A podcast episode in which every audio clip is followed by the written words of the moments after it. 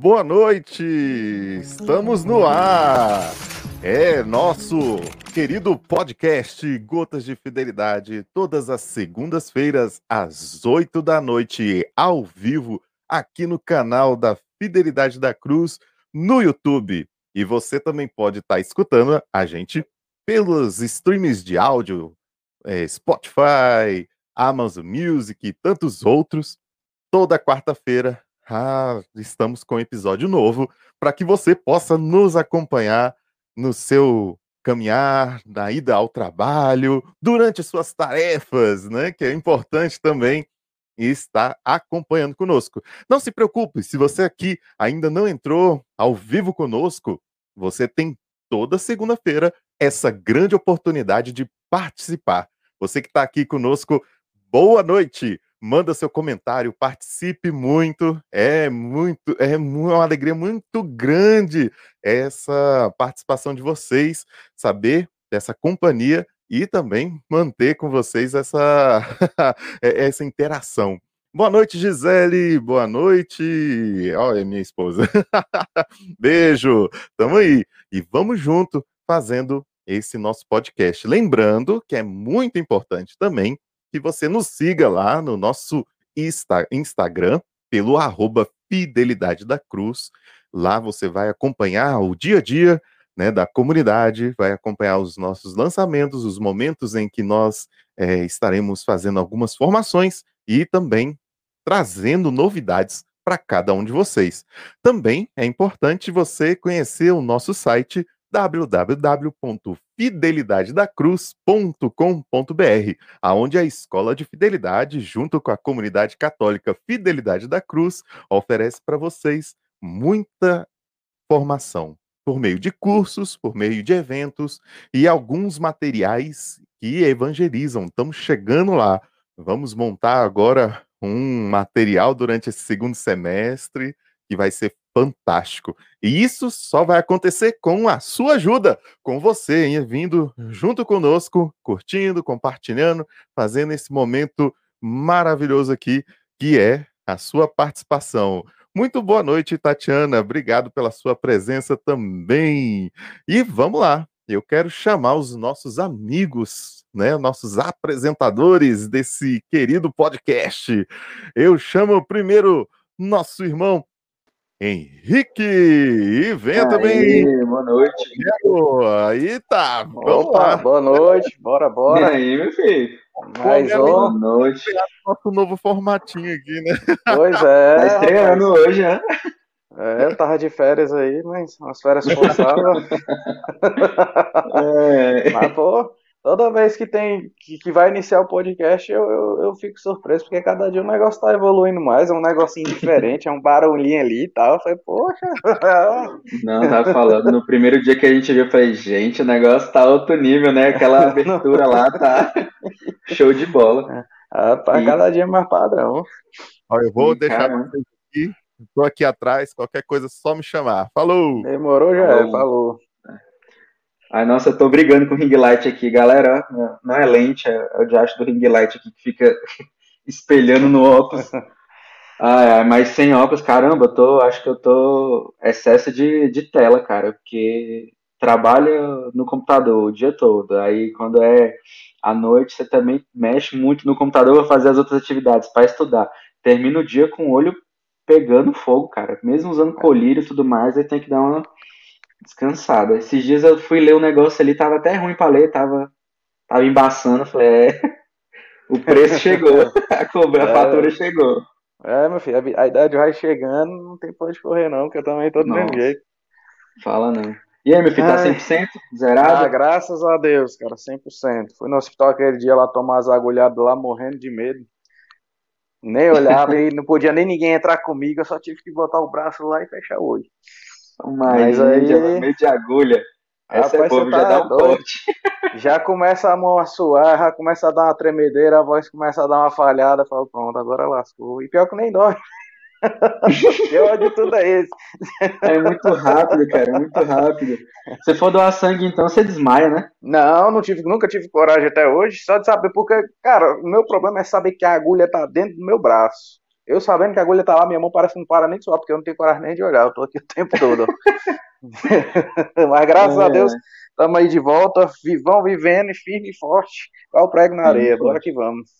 Ah, tá, tá bom demais. E vocês, pessoal, vocês, como é que vocês estão aí?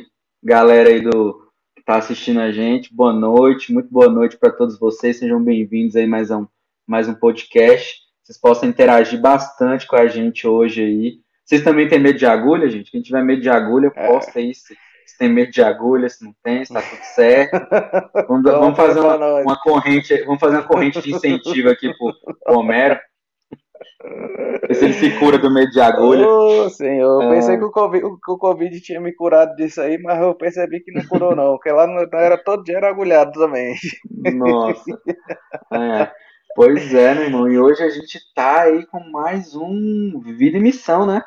É... Mais um episódio de Vida e Missão. Já estamos aí 16 semanas, cara. 16, 16 semanas, semanas hoje com mais uma convidada de peso aí.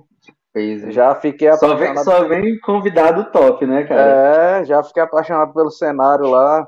Show de bola. Não, é. A gente falando de cenário, o cenário dela é, é, é diferenciado, viu? Não é? Hoje vai ser. Outro nível. Tá vindo de. Ela falou que são 12 horas de missão que ela falou? Pois é, tá vindo de 12 horas de 12. missão e tá no gás total, né? Tá, tá vendo aí, tá melhor que muito tá melhor que a gente. melhor que a gente que tá aqui cansado.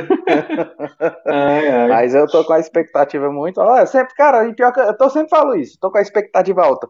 Porque sempre, quando a gente vem, pô, velho, vai ser massa. Aí vem outra, na outra semana, pô, isso vai ser massa também. E sempre é massa, e sempre surpreende as expectativas. E hoje eu também tô com Sim. ela lá no topo.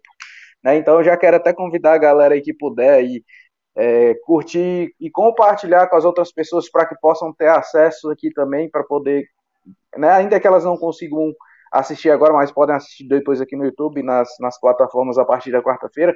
Mas agora já aproveita, dá uma pausinha aí rapidão, clica no botão compartilhar, manda para as pessoas para que elas possam acompanhar com a gente aqui, para que possam vivenciar, participar, porque vai ser muito massa. Isso aí, não deixa também de se inscrever no canal, tocar naquele sininho que tem do lado ali, ó, você clica nele, ativa a notificação, porque toda vez que a gente estiver online vai aparecer para vocês. Vocês não vão perder episódio, não vão perder transmissão de missa, de eventos, de nada. Uma vez que você se inscreveu e ativou as notificações, tudo que acontecer no nosso canal, você vai ser notificado, você não vai perder nada, vai estar por dentro de todas as novidades, né? Compartilha também o nosso Instagram para que a gente possa alcançar cada vez mais pessoas, né? Não, fa é. faça, essa, faça essa obra de caridade conosco aí. E já aproveitando, né, mandar um, um, um super beijo e abraço aí para Camila e pro, pro Lucas Medrado, nossos irmãos de comunidade, que fizeram essa ponte com a convidada de hoje, né? ah. E na verdade temos até que dar um spoiler, né? Porque esse mês inteiro, se eu não me engano, foi ponte de Camila e Lucas Medrado, gente. Falei, que agenda maravilhosa, viu? E se quiserem continuar, também não tem problema. vamos passando a lista de contatos assim, ó, vamos subindo.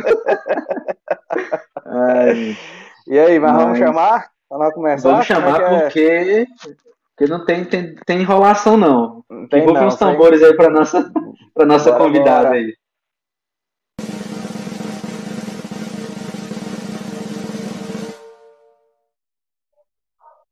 Ê, Abílio, você esqueceu do tambor, hein? é, boa, boa, noite, Fran. Boa noite, gente. Tudo bem? Uma alegria estar aqui com vocês nessa noite. Ah, a alegria foi nossa. Muito bem, a gente também está muito bem, graças a Deus. É uma felicidade hum. enorme né, que poder estar tá aqui, te conhecer, conhecer sobre Sim. a tua história, sobre a caminhada na Canção Nova, vai ser fera pra caramba. Vai, vai. sim. Até porque a Canção Nova é um, é um marco, né, para todos nós, né, tocar, não tem uma pessoa que, assim, né, nesse meio da, da renovação carismática, das novas comunidades, que não, não conheça a Canção Nova, né, que não tenha essa, esse contato com a Canção Nova e também não tenha sido tocado, né, por algum encontro, por alguma pregação, por algum momento com, com a, a, a comunidade Canção Nova, né. Então faz Sim, parte da, da nossa história também. Exatamente. Sim, pois é. Eu nunca tive a oportunidade de ir, sempre fui doido, né? Quando eu era mais novo, hoje eu já sou, hoje eu já sou um jovem há mais tempo, mas quando eu era jovem eu tinha muita vontade de ir no PHN lá, ver aquela loucura Sim. e tal, mas Quantas uhum. experiências eu já não tive, e às vezes sozinho ali no sofá lá de casa, Sim. assistindo os acampamentos ali, né? Porque chegava para mim ali, era bom demais. Ainda é, né? Não era não, ainda é. sim, é. Sim. Com certeza. É, pois é, Nossa. você tá vindo aí de Pode falar. 12 horas de evento? Foi, foi mesmo. Esse final de semana, né, graças a Deus, no meio da semana passada, a chácara de Santa Cruz, em Cachoeira Paulista, foi reaberta depois de um ano e oito meses fechada devido à pandemia. E aí nós aqui da Missão de Lavrinhas, que fica a mais ou menos 20 minutos de Cachoeira Paulista, que é a casa mãe, né, fomos para lá servir, porque a necessidade da missão era muito grande. Então, hum. tanto no sábado quanto no domingo, nós fizemos no mínimo 12 horas de escala nos balcões, da lanchonete, da loja. E para nós, por mais simples que seja esse tipo de trabalho, é realizador, né? O contato com o povo renova, revitaliza a nossa vocação. Então, foi uma experiência maravilhosa. O corpo está tá dolorido, está cansado, mas com certeza o espírito e a vocação tá renovada a partir dessa experiência do final de semana. Uma graça ah. mesmo poder ver o povo de Deus é, enchendo a chácara de novo, o centro de evangelização, o santuário do Pai das Misericórdias. Foi muito bonito de ver o povo de volta. Nossa, que maravilha. Eu imagino que eles devem ter voltado numa sede maior ainda, né? Porque tanto Nossa. tempo pararam. Exatamente. E muitos nem conheciam né, a comunidade ah. ou conheciam só a TV. Né? A maioria das pessoas conhece primeiro a TV Canção Nova e acha que a Canção Nova é só uma TV. E depois, ou depois, né, descobrem que é um lugar. E por último, descobrem que é uma comunidade, né, onde outras pessoas dão a vida e vivem em função da missão que a Canção Nova é, né? Então, muitos conheceram a Canção Nova nesse tempo de pandemia, nunca tinham ouvido falar. Eu atendi mesmo muitas pessoas esse final de semana que tinham ido até Aparecida só e nunca tinham estendido um pouquinho mais, porque também fica bem próximo a Aparecida. Uhum. E aí foram e estavam encantados. É muito bonito de ver. As pessoas chegam chorando, algumas beijaram o chão, porque a Canção Nova foi de fato, nesse tempo de pandemia, a companhia de muitas pessoas, né? Seja pela rádio, pela TV, internet, pelos meios em geral. Muitas pessoas foram sustentadas né, pela, pelos meios. Então, foi muito bonito de é, presenciar esse reencontro ou esse encontro né, das pessoas com a comunidade, né, com a comunidade física e não só com os meios. Foi muito bacana, uma experiência que eu vou levar para o resto da vida. Ai, que venham muitas outras experiências. Amém. É igual falar, tá só, toda vez está só começando, né? Exatamente, foi, é um recomeço. Tá começando. Né? e falando é um em começo, né? E recomeço, né? Como que, que começou essa história, né? Como que começou aí a, a, é, de onde surgiu esse desejo da Fran de ser comunidade? Como que foi assim desde de criança, como era uhum. o lar, assim, até chegar hoje assim na Canção Nova? Uhum. Meus pais, graças a Deus, sempre foram de caminhada né, na igreja. São casados, esse ano eles fazem 30 anos de casados, né? E sempre caminharam é, com o encontro de casais, coordenavam, é, viviam mesmo essa evangelização mais direcionada para as famílias eu, junto com eles ali, ia na, na, mala, né? Literalmente na mochilinha, eles me colocavam a tiracolo. E eles, eu lembro que eles visitavam muitos casais, faziam esse trabalho bem tu a tu, né? De evangelização, para convidar para os encontros que eram, é, se eu não me engano, trimestrais. E eu ia ali junto, mas assim, a participação da Santa Missa também todos os domingos, a leitura bíblica todos os dias, né? Era história de, de para dormir que os meus pais contavam, hum. eram já histórias da Bíblia, né? A leitura da palavra de Deus e eles sempre diziam para mim, eu, eu digo, né, que eles me ensinaram a fazer o estudo da palavra aos moldes deles e nem sabiam que estavam me preparando para ser canção nova, né? É, meu pai lia o, o salmo, o evangelho e perguntava, filho, o que você entendeu? E eu, do Nossa. meu jeitinho, ia falando, né? E aí, mais para frente, quando conheci a comunidade, comecei a fazer o estudo bíblico no método do Padre Jonas, né? A Bíblia foi escrita para você, a Bíblia no meu dia a dia, que é muito parecido, né? Nós meditamos a palavra, colhemos as ordens, os princípios eternos, as, as promessas, promessas, a mensagem de Deus e como colocar em prática. Então, de certa forma, os meus pais me ensinaram o método de uma outra forma, mas já me inseriram nesse ambiente. Como eu disse a Santa Missa também, porém eu ia é, por né, porque meus pais iam, não por convicção, mas eu digo, né, por coerência, porque já que os meus pais iam, eu também tinha que ir. Fiz catequese, entrei na catequese com seis anos, na época eram seis anos até fazer o crisma, eram de seis aos nove eu fiz a preparação para a primeira Eucaristia, aos nove anos fiz a primeira Eucaristia, dos nove aos doze a preparação para o Crisma, então aos doze eu fiz o Crisma. Graças a Deus recebi os sacramentos muito cedo, né? Com nove a primeira Eucaristia, doze o Crisma. Fui batizada com 28 dias, né? Na festa da Sagrada Família. Então, assim, minha, minha iniciação né, na vida cristã foi desde sempre. Porém, como eu disse, eu ia porque os meus pais iam, eu ainda não tinha tido um encontro mesmo, assim, que me impulsionasse aí pela minha vontade, pela minha experiência. E foi aos 15 anos, é, eu lembro que era o dia do aniversário da minha mãe, é, ia ter um encontro de jovens lá na minha paróquia, eu tinha mudado o padre recentemente e ele promoveu esse encontro. E eu tava, faltava um mês para a minha festa de 15 anos. Então, todos os finais de semana que antecediam eram muito corridos, porque eu e minha mãe a gente fazia muitas coisas. Eu sou filha única, esse detalhe é importante. Então, assim, eram muitas coisas para fazer e eu nunca que um, a um mês da festa ia parar para ir num retiro, assim, ainda mais sem companhia, porque eu ainda não tinha é, amizades na paróquia é, naquele período, né? já tinham três anos que eu tinha feito crisma, então eu não tinha amigos assim de grupo, né? É, na, na, escola também não tinha ninguém que vivia aquela realidade que eu vivia, de a missa aos domingos, então é, eu ouvi aquele convite e fiquei incomodada. Eu falei, mas mais perto do domingo eu decido se eu vou ou não, até porque é aniversário da minha mãe e é muito importante que eu participe uhum. com ela. E naquela semana, não sei se vocês se lembram desse acontecimento, mas foi é, a semana que aquela menina chamada Eloá foi é, mantida em, em, cárcere pelo namorado. Ela tinha também 15 anos na época. E ela foi mantida em cárcere durante aquela semana e na véspera, no sábado, na véspera daquele encontro, ele atirou nela e foi quando ela, depois de um dia, teve morte cerebral e veio falecer. E aí foi no domingo, no sábado à noite ela faleceu, e aí no domingo eu acordei e ainda pensei, eu vou ou não nesse retiro. Mas eu tinha ficado tão mexida com, aquela, com a história daquela menina que eu falei assim, eu não quero a minha vida como a dela, como daqueles jovens, né? nem da dela, uhum. nem na do, do namorado.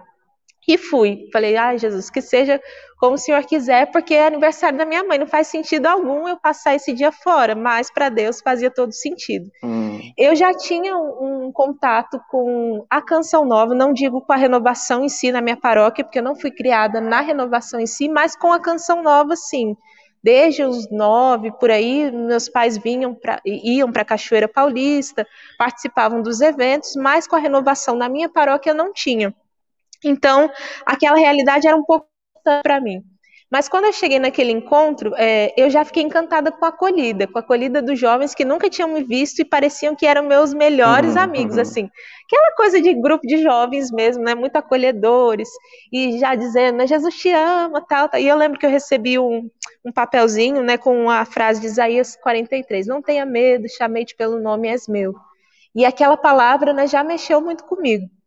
E aí, ao longo do dia, eu vi a alegria daqueles jovens que dançavam, que cantavam, sabia todas as músicas. Eu não sabia, porque, como eu disse, com a renovação em si, eu ainda não tinha tido contato é, direto. E aí, no final do dia, na, na, adoração, que foi muito forte, eu tive meu encontro pessoal com Jesus. Eu acredito que ele foi acontecendo ao longo do dia, né?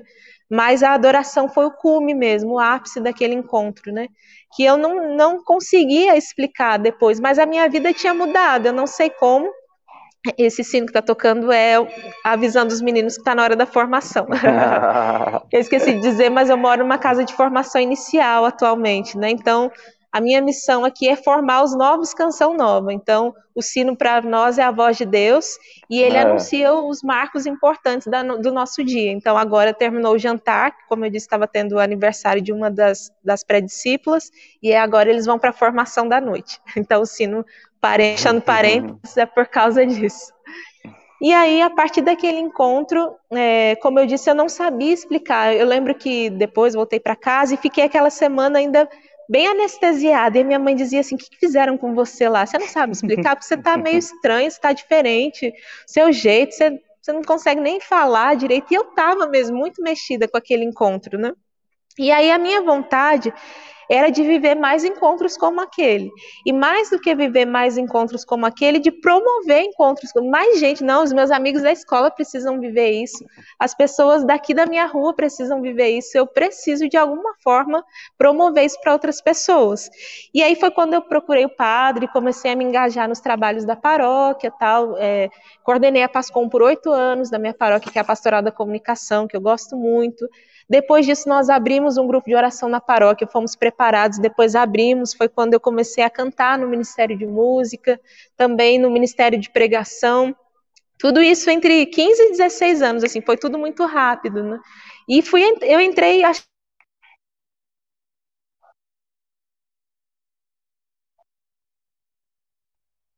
porque assim não era um, um, um carisma, uma, um movimento parecido com a renovação, mas a minha sede era tão grande que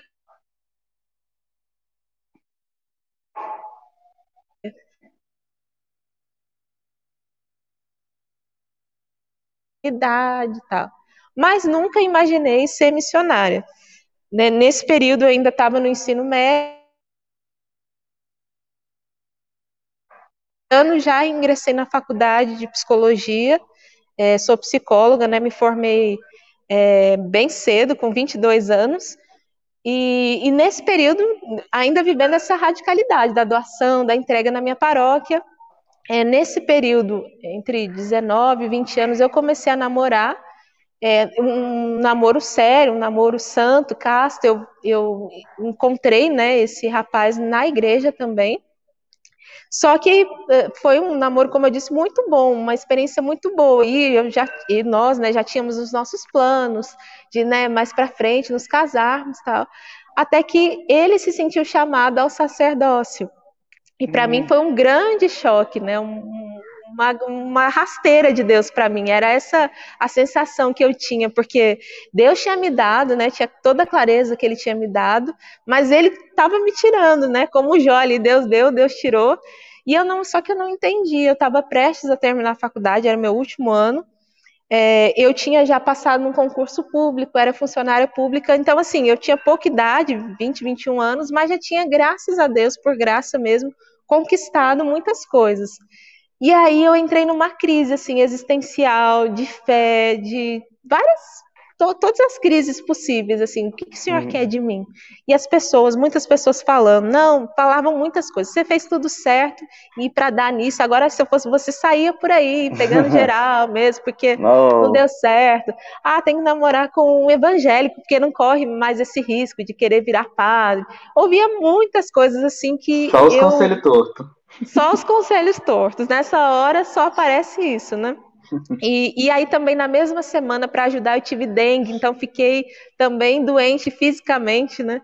E foi Mas, muito poxa, um período. Tudo de uma vez? Tudo de uma vez. Nosso Senhor não economiza comigo, acho que até hoje.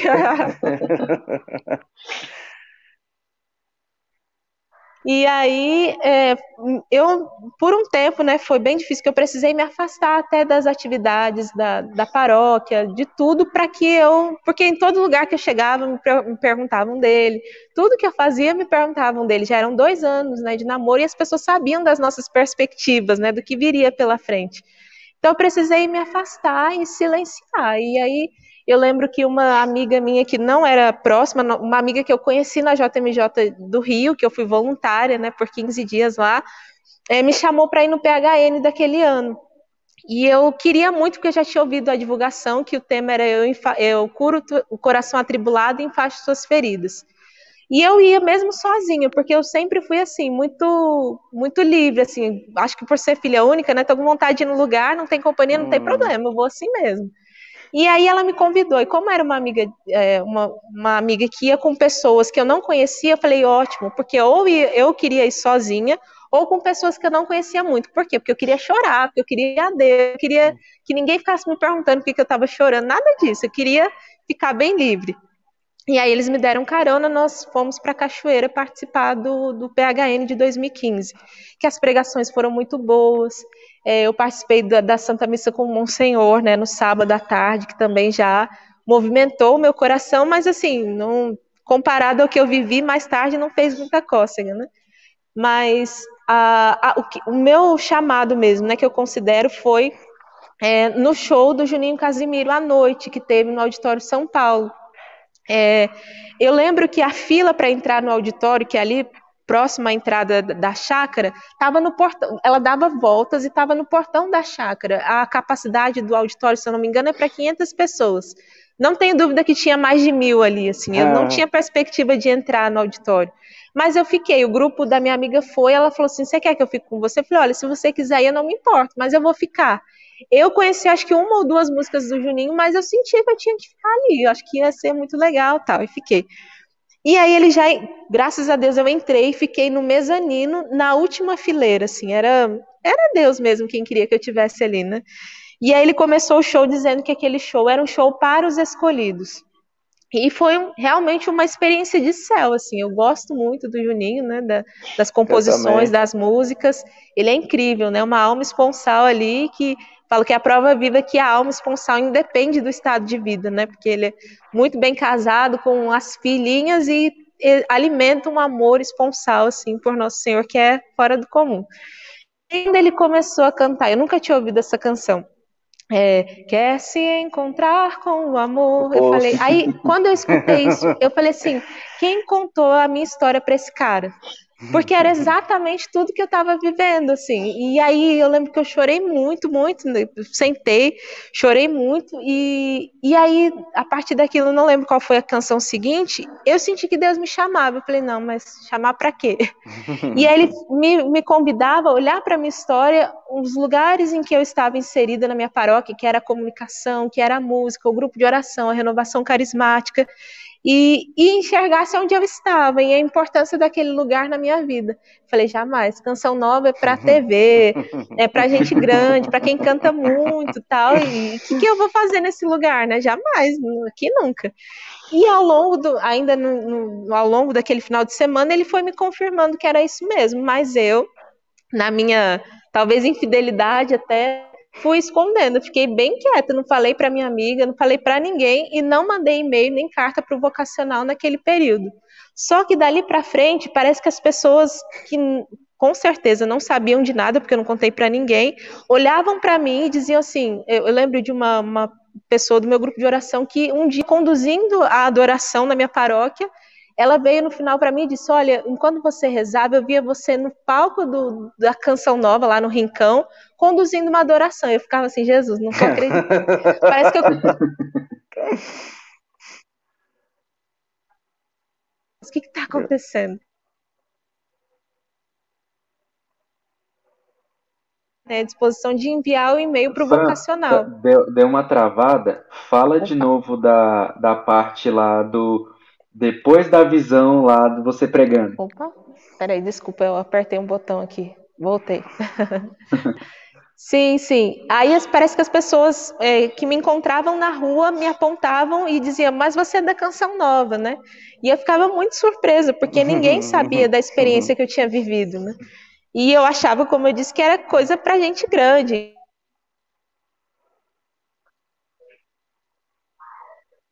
Para caber nas mãos de Deus e ele ser tudo em nós. Cortou. Mas cortou, eu tinha ouvido dizer. Cortou na parte que você falou que era coisa para gente grande. Ah, tá bom. e de fato é mesmo, né? Coisa para gente grande, um chamado, uma vocação. Mas gente grande que precisa se reconhecer pequeno, né? Para caber nas mãos de Deus e deixar que Ele faça tudo em nós e seja tudo em nós, né? E aí, só em novembro que eu tive a coragem de mandar o e-mail para o vocacional. E só que eu tinha ouvido dizer que a Canção Nova demorava muito para responder os e-mails vocacionais. E na minha cabeça era assim, até eles responderem, eu já vou ter tirado isso da minha cabeça e não vou iniciar o caminho, né? Vai ser passou, tranquilo. Passou. Passou, acho que dez dias eles responderam no máximo, assim.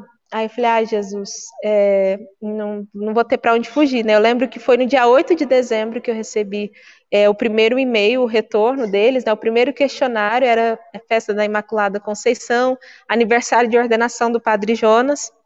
Eu estava assistindo a missa, inclusive, e aí comecei meu caminho vocacional com a canção nova. É, eu lembro que no Redão, né, que a gente chama que é o primeiro encontro quando eu vi que eu estava na Canção Nova de São Paulo, eu fiz né, o caminho vocacional lá na Missão de São Paulo, que é o mais próximo da minha, da minha família, né? Eu sou natural de Guarulhos, então eu fiz o caminho vocacional na missão mais próxima, que é São Paulo. Quando eu vi aquelas pessoas conduzindo oração, você se sente chamada, Canção Nova, que hoje está aqui no encontro vocacional para um dia ser missionário, eu falei assim, Jesus, onde que eu vim parar, né? Acho que eu não tenho noção de onde eu vim parar. Mas a cada encontro eu tinha a expectativa assim, agora eles vão me dar um não, ou um espere, né? Que a gente fala que é um, um, tempo no caminho. E não, a resposta era assim, tanto a minha quanto a da comunidade. E na Canção Nova, o caminho vocacional tem duração de no mínimo dois anos, né? E foram assim os dois anos. Só que o grande desafio, né, que eu de certa forma imaginava, mas não contava que seria com tanta intensidade, os meus pais como eu disse, eu sou filha única, né? Ah. E eles sabiam desde o início do, do, caminho, mas eles tinham a plena convicção de que quando chegasse o momento de dar a resposta, eu não iria. Eu ia dizer que não, por conta da, do, da minha proximidade com eles, né, na minha boa relação. É, não quis fazer faculdade em outro lugar para ficar próximo dos meus pais, né? Fiz faculdade em Guarulhos mesmo. E jamais eu deixaria meus pais para ser missionária, nunca na minha cabeça. Mas hum. no caminho vocacional eu fui discernindo, né? Como a gente diz muito aqui na comunidade, fui sentindo o carisma vibrar em mim, né? Hum. Padre Jonas usa muito essa expressão de que num, num ambiente, né? Principalmente se ele estiver silencioso, se eu pegar um violão e vibrar, né? Tocar a corda dó, tudo que é dó ali vai vibrar junto. E a mesma coisa acontece com o carisma, né? Quando eu ouço falar, quando eu estou perto, quando eu estou junto com os missionários, o que eles vivem, o que eles falam, ressoa em mim. Se sim, a possibilidade é muito grande de que eu seja parte né, daquele carisma. E isso foi acontecendo no meu caminho vocacional. E aí, os dois anos, os irmãos iam lá para casa conviver, meus pais também sempre foram muito acolhedores, tal. Mas chegou o momento da decisão, né, em 2017, quando eu fui chamada para o pré-pertença, que é o penúltimo encontro vocacional que já acontece em Cachoeira Paulista. Foi muito difícil, porque é, foi a partir dali minha mãe parou de falar comigo, né? Ela se revoltou, como assim? Eu ia deixar tudo, porque como eu disse, né? Nisso eu já era funcionária pública, né? Já tinha um bom trabalho, atendia, tinha dois trabalhos, né? Tanto na prefeitura de São Paulo, também por ser psicóloga, eu atendia em consultório particular. Então eu saía da escola que eu trabalhava na prefeitura e a, a, três horas da tarde, e a partir disso eu atendia no consultório em Guarulhos. Tinha meu carro, tinha minha independência, assim, financeira e, e profissional. Então, para eles era inconce inconcebível, né? Que eu largasse tudo, e principalmente a eles, para viver uma vida que nem eu sabia direito o que era. E aí fui para o pré-pertença aqui em Cachoeira, depois o último encontro, depois de uns dois meses, é o pertença, e aí eu lembro que quando é, os irmãos foram me buscar, né, que eu fui com outros também que iam fazer esse encontro, a pressão da minha mãe estava lá em cima, porque minha mãe era obesa, era é, pré, estava pré-diabética e hipertensa, né? E a pressão da minha mãe lá em cima e meu pai tinha acabado de ser demitido da empresa que ele trabalhava já há 15 anos. Tava em casa também e ele falando, tá vendo? Medindo a pressão dela, a pressão dela mais de 20, assim. Olha o que você faz com a sua mãe. E o pessoal buzinando na minha porta, que já estava me esperando pra gente ir pro último encontro. Olha o que você faz com a sua mãe, você vai matar a sua mãe. E é assim que você quer deixar a gente? Deixar a gente morta aqui. E eu assim, Jesus, o que, que eu faço? Vou para esse encontro, não vou, que, que eu, é o encontro que eu vou dar a minha resposta. Isso porque, porque sua como... família já é uma família de caminhada, de né? Caminhada. Que já tinha uma vivência católica, já tinha isso desde Exato. criança, que ensinou as coisas e, e não entendiam o seu chamado, né? Não, não entendiam. Foi um desafio muito grande, né? E, e é aquilo, né? Como vocacionada, eu esperava que a comunidade me desse uma resposta, mas eu sempre ouvia deles, né? E hoje, estando do outro lado, como formadora dos meninos, eu sempre digo isso para eles, né? Eu brinco com eles, eu me tornei quem eu mais temia, porque eu sempre ouvi isso e agora sou eu quem digo. É que a resposta não somos nós que damos, mas a resposta já está dentro de nós, né? Eu fui com aquele para aquele encontro esperando da comunidade uma resposta, mas eu já tinha ela dentro de mim, por mais turbulento que fosse meu ambiente ao redor, né? E eu sabia que era o encontro do sim, que eu ia dar o meu sim definitivo, né? Apesar de ser um passo, né, para entrar, mas seria o meu sim definitivo. E assim foi, né? Eu deixei minha mãe lá naquela condição que eu não sabia hum. se ela ia para o hospital, como é que ia ser. Ela estava às vésperas de fazer uma cirurgia bariátrica, foi cancelada, porque como meu pai foi demitido, ele perdeu o convênio, é, mas ela precisava fazer por várias questões de saúde, né, de comorbidades que ela tinha. Ela só foi fazer no ano seguinte, quando eu já estava na comunidade, enfim. E aí fui para aquele encontro e, de fato, depois de alguns dias, eu recebi a resposta que eu né, ingressaria no ano seguinte, daqui dois meses. É, então, no dia 23 de janeiro, eu ingressei na comunidade Canção Nova. É, para os meus pais ainda foi um período muito difícil, mas quando eu recebi a resposta, e, hum. e aí eu lembro que eu recebi a resposta dois dias antes do meu aniversário, é, cinco dias. Eu recebi dia 23 de novembro, meu aniversário dia 28. E aí eu quis, assim, adiar o máximo para contar perto do meu aniversário, porque eu sabia que no meu aniversário eles falariam comigo, celebrariam, ia dar tudo certo. e assim foi. Eu, eu falei para eles: olha, eu recebi a ligação né, da responsável vocacional, que eu vou ingressar daqui dois meses, se Deus quiser, e quero muito contar com a bênção de vocês re, re, é, refresquei a memória deles, né, de todo o meu caminho, tá? E claro, eles choraram bastante, mas ali se renderam, né? Porque não tinha mais o que fazer, né? Eles me fizeram várias perguntas. Depois de dois anos de de caminho vocacional, de caminho, isso. Fiz caminho, caminho vocacional 2016, 17 e ingressei em 2018. E aí foi, foi um desafio, assim, porque eles me perguntaram, como é, porque assim, eu ingressei na prefeitura, é, tinha depois, né, que já tinha dois, três anos de, de, de, como funcionária pública, e eu juntava dinheirinho porque minha, a minha é, perspectiva era de me casar, e como eu não casei, né, eu Falei, vou hum. comprar uma bicicleta, um carro. e como eu era funcionária pública, tinha também é, os benefícios de comprar consignado. Então, eu comprei o carro em oito anos, no primeiro ano de caminho vocacional. E para ingressar, não poderia ter pendência nenhuma, nem é, seja de reconciliação com alguém, muito menos financeira, né? Não podia deixar dívidas. E aí, uma das perguntas dos meus pais, né? Como é que você vai pagar o seu carro? Como é que você vai. E a, e a, e a prefeitura? Como é que você vai fazer? Você é concursada num mundo como hoje, que todo mundo quer trabalhar, você vai deixar.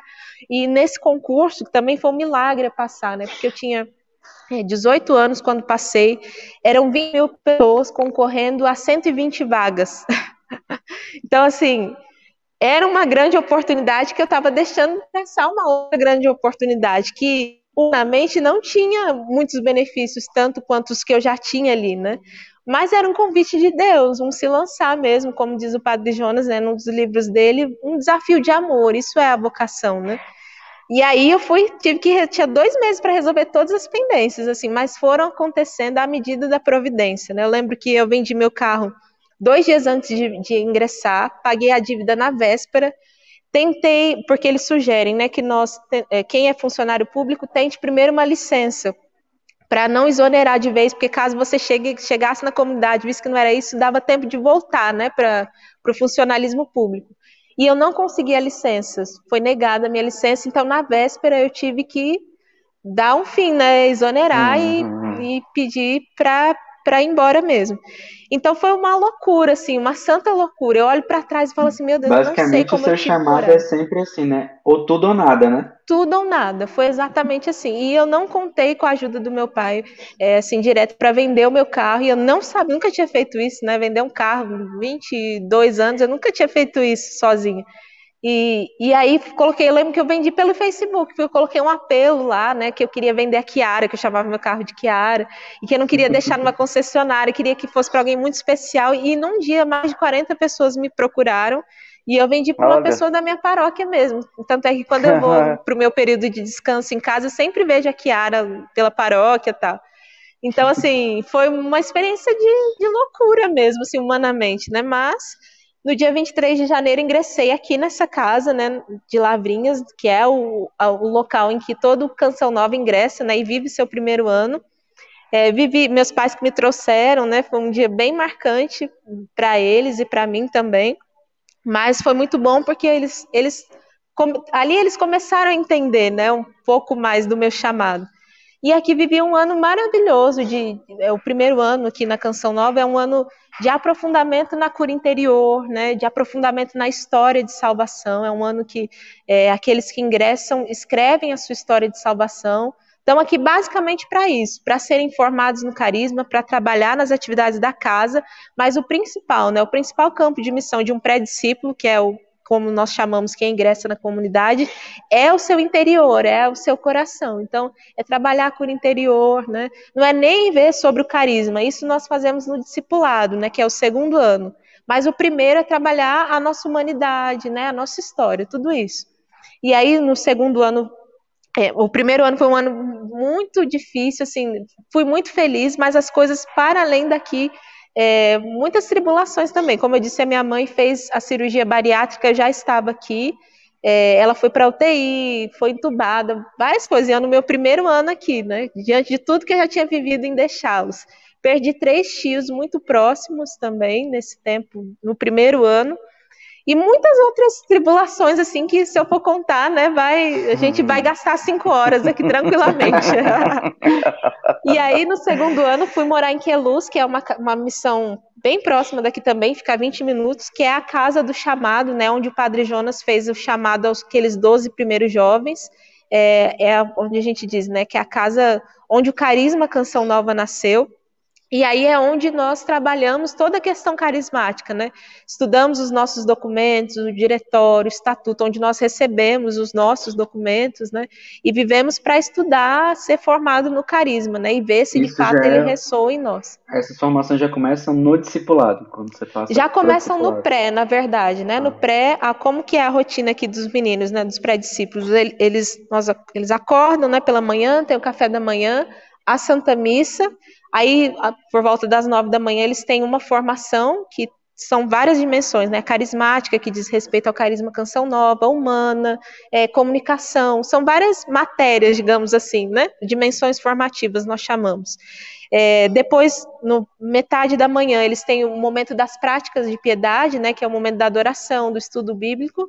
Ao meio-dia, nós rezamos o terço. Depois tem o almoço, um tempinho livre. As duas horas são os trabalhos, de duas a cinco ou cinco e meia, depende do dia. E eles trabalham nos trabalhos da casa, na cozinha, na externa. Nós temos uma área externa muito grande aqui. Temos um chiqueiro, né? Tem escala do chiqueiro, é, a limpeza dos quartos, os trabalhos próprios da casa, né? Porque a nossa casa é muito grande, graças a Deus. Nós somos em muitos, né? Nós atualmente aqui na nossa casa nós somos em 41 são 29 pré-discípulos e duas pessoas na equipe de formação, né, que somos nós, os formadores que cuidam deles. É, então, é, à tarde tem os trabalhos, o jantar, e à noite eles têm outra formação. Então, são duas formações por dia. Né? Tem o dia da pastoral também, mas em geral a rotina é essa. Então, aqui no discipulado, a rotina são, é muito parecida, né? Só que lá no aqui, né, a formação gira em torno da história de salvação pessoal, da cura interior, e em Queluz, que é no discipulado, em torno do carisma, né? Porque aí a, a nossa dimensão, a nosso, o nosso jeito de ver, né, a, a formação no carisma é esse. Primeiro eu preciso trabalhar o meu interior, a minha cura interior, as feridas, os traumas da minha história, para que depois que as cascas caírem, né, as arestas hum. caírem, eu perceba o carisma brilhando em mim. Né? Então, no, no discipulado, é, é onde os meninos, né, onde eu tive também ainda mais o contato com o carisma. Aqui já tem mais uma porção reduzida, digamos assim. O que é muito é, engraçado de dizer, porque assim, na formação ali da matéria sentadinho, né? É muito pouco, porque na vida a formação, é como diz o Padre Jonas, na canção nova, a formação acontece no ritmo da vida. Então, assim, eles não têm, podem até não ter tanto contato direto com os documentos, com, enfim, tantas coisas do carisma, mas na vida, né, a, como a gente disse também, a vida se impõe, então eles automaticamente, tendo contato conosco, missionários tal, eles já têm muito contato com carisma, sim.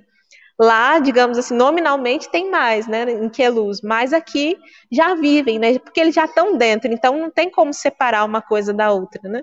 Então eu vivi meu, em 2019 meu ano de discipulado, é, e em 2000, que foi um ano também bem difícil, o uhum. pré-discipulado foram bem exigentes, mas assim, a cada dia mais eu me reconhecia no carisma. E aí, no meu primeiro ano de juniorato, que, que é o é, o terceiro ano né, de vida na comunidade, é, nós estabelecemos graus de pertença. Então, meu primeiro ano de juniorato foi quando eu fiz o meu primeiro compromisso com a comunidade. Já em Cachoeira Paulista, lá na missão de Cachoeira Paulista, todos que ingressam na Canção Nova fazem esse caminho. Primeiro ano em Lavrinhas, no pré-discipulado, segundo discipulado em Queluz, o terceiro, que é o primeiro ano de juniorato, em Cachoeira Paulista, que é o ano que você vai para as missões oficiais, porque até então você está uhum. aqui na casa, né, varrendo um lugar, no chiqueiro, é, limpando os quartos, na cozinha. De repente você vai para um setor de trabalho, para uma missão mesmo, seja diretamente com o povo, seja ali nos setores mesmo, porque Cachoeira Paulista tem muitos setores de trabalho mesmo. E aí eu fui para Cachoeira Paulista no ano passado, em 2020, e fui para trabalhar no Instituto Canção Nova, que é a escola que a Canção Nova tem, né? Como psicóloga escolar. É, eu não tinha experiência na área escolar, eu trabalhava em escola na Prefeitura de São Paulo, mas era um cargo de nível médio, né? Não era direcionado para psicologia. Eu atendia clínica, né, na psicologia, mas escolar eu não tinha experiência, então fui jogada assim num trabalho que não existia, uhum. nunca tinha tido é, missionária psicóloga na comunidade, na, no instituto, né? Na comunidade tinha, mas em outros setores, mas na escola não. E logo me pediram para iniciar outros projetos, assim que eu cheguei com vários presentes, para não dizer bomba, mas muitos presentes na mão. e aí estava super empolgada, super feliz com esses projetos. De repente veio a pandemia e a escola fechou, né? Então foi um desafio porque eu estava com muitos projetos e aí eu falei assim, Jesus, para que que eu estou aqui? Para que que o Senhor me mandou para cá se o meu setor fechou? Mas uma das coisas que a gente aprende muito aqui na comunidade é que nós somos missionários e ponto final, independente de onde eu esteja, né?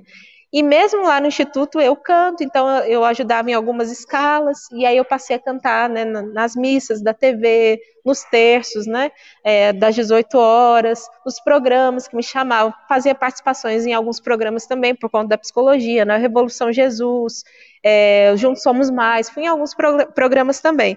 Mas logo que o instituto fechou, é, o Lucas está dizendo aí, né, que me conheceu pela TV rezando terço. Isso mesmo. E eu conheci pelas músicas, né? E aí eu falei, eu não sou muito de tietar, mas principalmente quando não são assim muito famosas, eu faço questão de mandar para reforçar ainda mais o trabalho e agradecer. E aí eu mandei mensagem para ele e falei, Lucas, parabéns pelas suas composições, né? Pelo seu trabalho, muito boas as letras e num ritmo legal, porque elas são letras muito profundas, mas o ritmo é tão legal que nem dói tanto escutar, né? e aí eu comecei a divulgar para a comunidade. Então, é, lá em Cachoeira, tem uns prédios que são da comunidade, né? Então, todos os andares moram irmãos, missionários. E aí você passava pelos andares, era cada um escutando uma música diferente do CD do Lucas. Eu falei, ah, já catequizei bastante gente por aqui. e aí, para minha surpresa, quando eu mandei mensagem para ele, ele disse, né, que ele e a família acompanham um terço todos os dias, que eles já tinham me visto cantar. Eu falei, meu Deus do céu, olha que, que providência. Depois também tive contato com a Camila pelo Instagram e aí, graças a Deus, nós chegamos aqui. e aí, como eu disse, que a pandemia chegou, né? É, eu fui ajudar em outros setores, mas o primeiro deles foi o restaurante. Eu fui fechar a Marmitex para os irmãos, fui ajudar a colocar é, comida na marmita e fechar a Marmitex. É, para de alguma forma eu falei assim, não, eu sou missionária, independente de onde eu esteja, né? Eu preciso fazer algo. E aí fui trabalhar num restaurante porque aí todos os colaboradores, né, que são os funcionários, foram para casa, não tinha ninguém, só tínhamos nós da comunidade, né, para manter aquela chácara gigante. Então foi um desafio. E aí eu passei por muitos setores. Fui para o restaurante, aí fui ajudar no núcleo de psicologia, que é outro setor da comunidade que atende a comunidade, né? Atendia é, de forma clínica, né? Online, quase uma missão inteira de outro de outro estado, é, online. E fui para muitas como eu falei, rádio, fiz rádio, fiz TV, fiz um pouquinho de tudo. Eu falei, eu preciso evangelizar, né? Eu tô aqui para isso. E depois também continuei no, na, no instituto de forma remota, né? E aí é, chega um determinado período na nossa, na nossa vida missionária, durante o ano, né, que é o nosso balanço anual, em que nós nos dizemos como nós vivemos aquele ano de missão, é, como nós estamos, se nós estamos à disposição da comunidade para sermos remanejados, né, enviados para outras missões. E eu fui bem clara, assim, de que eu estava muito feliz em Cachoeira, gostaria de continuar, porque tinham muitos projetos que, devido à pandemia, não foram colocados em prática, né? Mas desde que eu morei aqui nessa casa, que eu ingressei, eu tinha uma intuição de que um dia eu voltaria. Só que eu sabia do desafio hum. que é né, ser formador numa casa de formação inicial. Uma ousadia muito porque geralmente na formação inicial são pessoas muito experientes no carisma, muito amadurecidas, de muito tempo de comunidade, e nunca que iam mandar um júnior, né? Porque é, que eu, a gente diz júnior, que é o grau de pertença, que são três, três anos, né? Primeiro, segundo e terceiro ano. Eu estava no primeiro ano de juniorato, tinha acabado de sair daqui, né? Era impossível. Mas à luz do espírito, né, e, e, depois partilhando com a minha formadora, com o formador local também, eles disseram: não, se é uma intuição que o espírito te deu, você precisa se dizer. E aí eu coloquei tudo lá, que eu estava feliz, que eu gostaria de continuar, porém, né, como é, diante do que eu vivi aqui, diante da necessidade da missão, de perceber que, que seria bom também que tivesse uma psicóloga na casa de formação inicial em Lavrinhas, eu me colocava à disposição.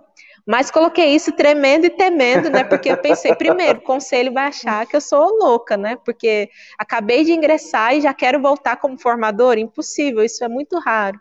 É, segundo, diante do desafio da missão mesmo, que é formar novos missionários, né?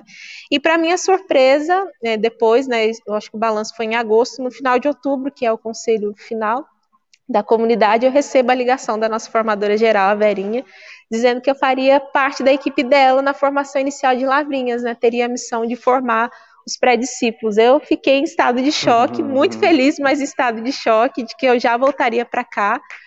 E fiquei muito feliz, assim, desafiador, porque aí seria já o quarto ano mudando, né? Todo ano mudando. Para quem nunca tinha mudado de casa, né? Eu, antes de entrar na comunidade, eu nunca tinha mudado. Eu sempre morei na mesma casa aquela realidade confortável ali com os meus pais, né? E aí, quatro anos já mudando todo ano, na vida missionária mesmo. E aí, graças a Deus, esse ano vim para cá. É, sou, eu, como eu disse, é né, uma realidade é, muito exigente de missão, porque eles ingressaram, então são como bebês, né, no carisma, na comunidade, tudo tem que ser ensinado, né? Então são 24 horas de dedicação a eles, assim. São, apesar de eu ser até mais nova do que alguns, mas são os meus eu brinco eles são meus filhos e irmãos, né? Porque eu tenho essa missão um pouco maternal de formá-los, né? De, de ensiná-los no carisma. Mas eu sou muito feliz aqui, por mais exigente que seja, eu me encontrei aqui né, na formação e é muito lindo ver é, o nosso carisma acontecendo, né? O, a missão do Carisma Canção Nova é formar homens novos para o mundo novo. Muito bonito perceber que em tão pouco tempo, né? Esse mês eles fazem sete meses aqui, é, a restauração do homem, né? O quanto é, a ação do espírito, a ação do carisma também tem a capacidade, né, de, de, de reconstruir mesmo histórias tão difíceis, né, tão machucadas, em vista de um povo que os espera, né? Isso é o mais bonito, né? Deus tem uma missão muito particular para cada um. E por isso ele trabalha tanto nas histórias, por isso que os coitadinhos, né, ficam todos remexidos, revirados aqui, né, processados, como a gente diz, porque Deus mexe mesmo, né, na cura interior, põe o dedo na ferida mesmo, até sarar tudo, ou ainda que não esteja sarado tudo, para que eles sejam enviados mesmo assim, né? Então, Aí na comunidade Canção Nova, vocês têm comunidade de aliança também ou é, é só vida? Temos aliança também. Aqui moram só os da, da vida, né? Do núcleo uhum. que nós chamamos. Mas temos aliança também, né? E... Tem, temos irmãos da, da aliança também, todas as missões. E como é o processo formativo? Porque os de vida eles estão aí para ser formados, para servir aí, né? E os de aliança uhum. têm a vida deles também fora da comunidade. Isso. Então, como funciona o, o processo formativo da comunidade de aliança dentro da, da Canção Nova? Na comunidade de aliança, eles têm formação semanais, formações semanais por grupos, né? Principalmente por estado de vida. Então, solteiros têm uma formação semanal para os solteiros, os casais, porque tem né, é, no segundo elo, né, que é a aliança, também tem pessoas em todos os estados de vida. Então, uhum. os casais têm um dia da semana que tem a formação dos casais e assim por diante. Nós que já estamos na comunidade também temos uma formação semanal e não mais diária como os meninos, né? Uhum. É uma uhum. formação semanal. Aqui na missão nós temos o nosso formador também. Então assim, nós estamos formando, mas também uhum, estamos sendo, sendo formados, formado. né? O Padre Jonas disse que a Canção Nova é uma, é uma comunidade de formação permanente. Então, eu nunca vou chegar, até ele tem formação até hoje, né? Então, eu nunca vou chegar no patamar que eu não precise mais de formação. Hum. Não, eu sempre vou ter formação. Uma escola, como diz, ele diz, né, que é a Faculdade de Jesus, a Canção Nova. É uma escola de formação permanente. Então, tanto nós do núcleo quanto os do segundo elo, que é a aliança, tem formação. Eles e nós agora já da comunidade, né, missionários, temos formações semanais. Uhum. E o pessoal, o pessoal que entra né, na comunidade da Aliança, que você, você disse que o pessoal da comunidade de vida, né, eles têm esse processo de cura interior. O pessoal Isso. da comunidade da Aliança também passa por esse processo de cura interior antes? Isso também passa. Os, os da aliança também vivem o pré-discipulado, só que né, de forma externa, mas também são acompanhados em cura interior, também escrevem história de salvação, vivem o mesmo processo, só que num ambiente diferente, né? Que o ambiente é totalmente propício, até por, por isso que é retirado, né? Um lugar uhum. retirado. Eles, um detalhe importante, né? Nos dois primeiros anos não se usa celular, os meninos não têm celular. Eu vivi dois anos sem celular também. Uhum. Ligam a cada 15 dias para casa, né? Uma realidade mesmo de, de olhar para o seu interior, assim, as outras coisas. É, é, é, se abandonar esses cuidados da providência, né? Saber que Deus está cuidando dos nossos enquanto nós estamos aqui cuidando dos dele e esse momento principalmente de nós, né? Então, é, o segundo elo que a aliança também vive, mas num outro ambiente, né? Numa uhum. outra perspectiva. E como é esse processo de escrever a como é que é salvação? A história é de salvação. É, a, a história Isso. de salvação. Como é esse Isso. processo de Sim, aqui na, na comunidade de vida, nós vivemos alguns tempos fortes, né? Nós propiciamos para eles alguns tempos fortes. Então, por exemplo, em uma semana determinada, eles vão escrever a primeira fase da história, que vai desde os antepassados até um ano de idade. Então, existem várias dinâmicas e ambientes propícios preparados ah. para que eles entrem na, na dinâmica desse, desse período da história deles. Então, eles têm um roteiro de perguntas né, que nós preparamos para que eles fiquem aquela semana inteira. Naquela semana não tem trabalho, não tem nada além da escrita da história. Eles recebem orações, é, tem dinâmicas de adoração, várias dinâmicas, né? Que eu também não posso dar spoiler aqui. Vai que tem alguma canção nova aí, né? Me assistindo, que um dia vai vir pro lado de cá. Mas tem várias é, dinâmicas propícias para que naquela semana eles escrevam, né? Então, então é dividido em três etapas também: a primeira, a segunda segunda e a terceira fase da escrita. A primeira é dos antepassados até um ano, a segunda de 2 aos 12, a terceira dos 12 até a idade atual. E aí, né, eles vão sendo, eles escrevem num caderno, e aí cada um tem seu acompanhador pessoal que vai ler essa história, vai rezar primeiro sozinho, depois conformando e vai atender em cima da história dele. Então é um ano mesmo de aprofundar na cura da história, né? As Hoje eu acompanho diretamente quatro meninas eu estou nesse processo de leitura da história, de rezar, me preparar para atendê-las, né? Ali lendo junto alguns pontos, rezando pela cura interior, e aí depois elas seguem também rezando na adoração pessoal com as suas histórias. Caraca, que legal. É, é, até interessante porque, igual assim, né? Às vezes a gente fala muito, a gente escuta muitos testemunhos, né? De histórias destruídas que foram reconstruídas e tudo mais, de pessoas que passaram por várias coisas e, e assim, sua história, né, o que você contou, já veio de um lar estruturado, já veio Isso. de um lar católico, já teve toda uma vivência, mas aí você entra na vida comunitária, né? Aí você Isso. já começa todos os processos, né? Exato. A escolha do abandono, é, deixa essa vida para lá. Então, se você quer realmente é, é, é, tudo ou nada. Exato. E por vezes eu creio assim, muitas pessoas, né, que até estão nos assistindo falar, ah, mas eu não tenho problema nenhum na minha história, hum. eu não tenho nada que precisa ser curado, tá eu não bom. tenho nada que, que precisa ser mexido. Não sei, não sei se você passou por isso, assim, quando hum. entrou, falou, não, não precisa mexer, Sim. tá tudo ok. E, e hum. como que foi assim esse processo de, de por mais que tenha, né, uma história toda estruturada, descobrir que ainda tinha coisa a ser curada sim, na sua história. Sim. E é exatamente isso que você, que você falou, porque eu tinha uma vida estruturada, graças a Deus, eu não tive pais que foram separados. Não, meus pais, pelo contrário, né? Então eu, eu pensava assim, ah, fichinha esse negócio, porque no hum. caminho vocacional a gente já, já escreve a história, né, de forma bem reduzida. É, e lá no caminho eu já fui muito revirada, assim, muito revirada mesmo, que eu achava assim que a minha acompanhadora não ia me querer. Eu pensava, não era nem não, mas a minha acompanhadora não ia me querer. E aí chegar aqui, né, principalmente nessa casa e ser revirada por coisas simples, né, na minha história, assim, foi impressionante, assim, o quanto eu fui me percebendo, né, porque é um trabalho também de autoconhecimento. Eu fico impressionada de perceber o quanto esses meninos chegam, assim, e se assustam consigo mesmo, é essa palavra, que conforme eles vão se conhecendo, porque a vida comunitária nos revela muito, né? Ninguém, nenhum deles morava é, em comunidades antes daqui, fora a família, né? E imagina pessoas de vários lugares do Brasil de repente se encontram, que nunca se viram, para morar juntas, né? Então a vida comunitária nos revela muito. Então, direto, né, nós atendemos eles, eu não estou me suportando, eu não estou me reconhecendo. Quem sou eu, né, diante de tudo isso? Não, é nem, não estou nem suportando o outro, né? Não estou me suportando. É a mim mesmo, exatamente. Eu não sabia que eu era assim, não sabia que eu responderia assim a essa situação. E eu também vivi muito isso, né? Então eu lembro assim de fatos pequenos. Eu lembro de uma vez que eu, eu era, né, mas ainda sou, era muito mais, muito perfeccionista. E aí fui passar, ia ter o celibato de uma das formadoras aqui, a consagração celibatária definitiva dela. E me deram a missão de passar a toalha da mesa principal. Tranquilo, vamos lá. Liguei o ferro. Na primeira passada, a toalha rachou, assim, abriu na hora. Eita. E eu, extremamente perfeccionista, que não me permitia errar, para mim aquilo foi o fim. Eu lembro que eu andava pela casa procurando a coordenadora para avisar, chorando, porque eu tinha rasgado. E assim, para mim era inconcebível ao mesmo tempo. Eu vivia essa luta porque eu já era uma mulher madura. Por que, que eu tava chorando por causa de uma toalha que rasgou?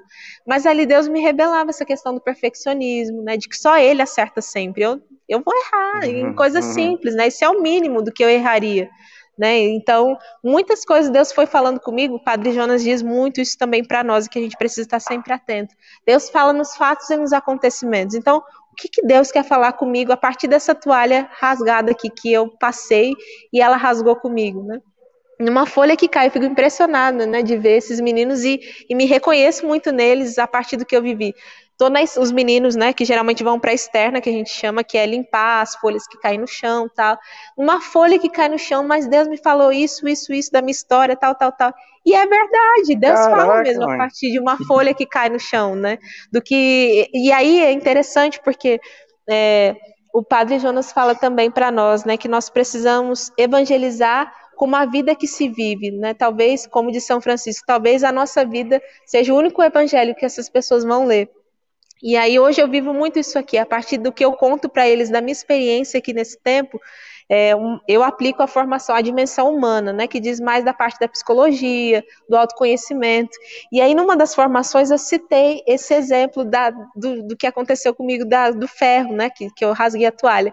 E na véspera, eu não sabia, uma das meninas tinha queimado a camiseta de uma das formadoras hum. e estava péssima, estava lá no fundo da, da, do auditório onde é a formação, porque ela estava chorando por causa da camiseta. E quando eu contei, ela falou assim: Meu Deus, até a Fran já viveu isso, que é formadora. Eu falei: Nossa, isso é só uma gotinha do que eu já vivi.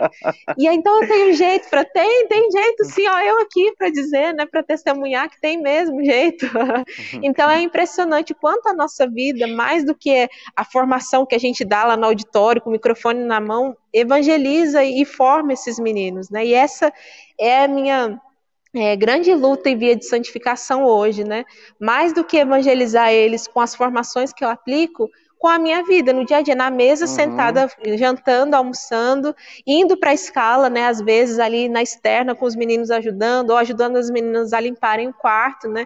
E, infelizmente, agora estando do outro lado, não me sobra tanto tempo para fazer essas coisas que os prés faziam, né? Porque agora são muitas coisas buro burocráticas, né? Também, né? De formação deles, de preparar. Eu sou auxiliar de coordenação da casa, então eu auxilio em muitas coisas, em, desde fazer a lista do hortifruti, então para uma casa com 40 pessoas, tudo isso é muito mais exigente, né? Então não sobra tanto tempo para eu fazer as coisas que eles fazem hoje, mas sempre quando eu tenho tempo eu gosto de ir, de estar nas escalas junto, de ouvir.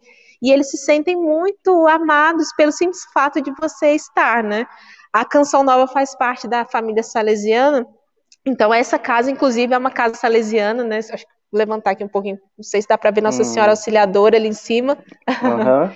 Deu para é, isso, então nós também somos é, netos de Dom Bosco, né, nós dizemos. Então ele diz, né, não basta que os jovens saibam que são amados, eles precisam sentir-se amados, né, e essa é a grande experiência que eu faço aqui no pré-discipulado hoje. Não basta eu dizer para eles, nossa, eu amo estar com vocês, eu amo estar aqui na missão do pré-discipulado. Não, eu nem digo isso. Eu preciso viver isso, né? Estando com eles em tudo, né?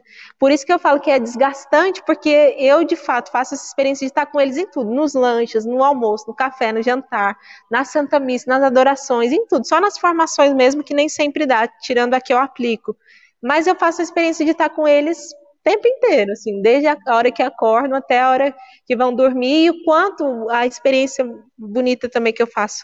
Mesmo tendo pouco tempo de comunidade, né, muitas coisas vão acontecendo que vão nos arrefecendo, né, vão nos uhum. distanciando até do chamado inicial tal, mas o quanto esses meninos que estão chegando revitalizam e revigoram a minha vocação, né, como, às vezes eu paro e penso assim, gente, como só em três anos eu perdi muito do que esses meninos vivem, então vamos retomar, vamos viver de novo, né, esse final uhum. de semana mesmo lá em Cachoeira, foi o primeiro final de semana que eles foram para lá, Alguns nem conheciam é, pessoalmente né, a chácara em Cachoeira Paulista, porque vieram de outros estados, outras missões.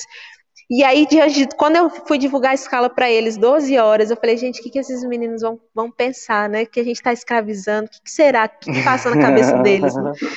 E aí, quando a gente voltou ontem na Sprinter, eu falei, vai voltar todo mundo dormindo, quietinho, mas eles voltaram gritando, cantando, contando as experiências. O povo de Deus nos revigora, nos revitaliza.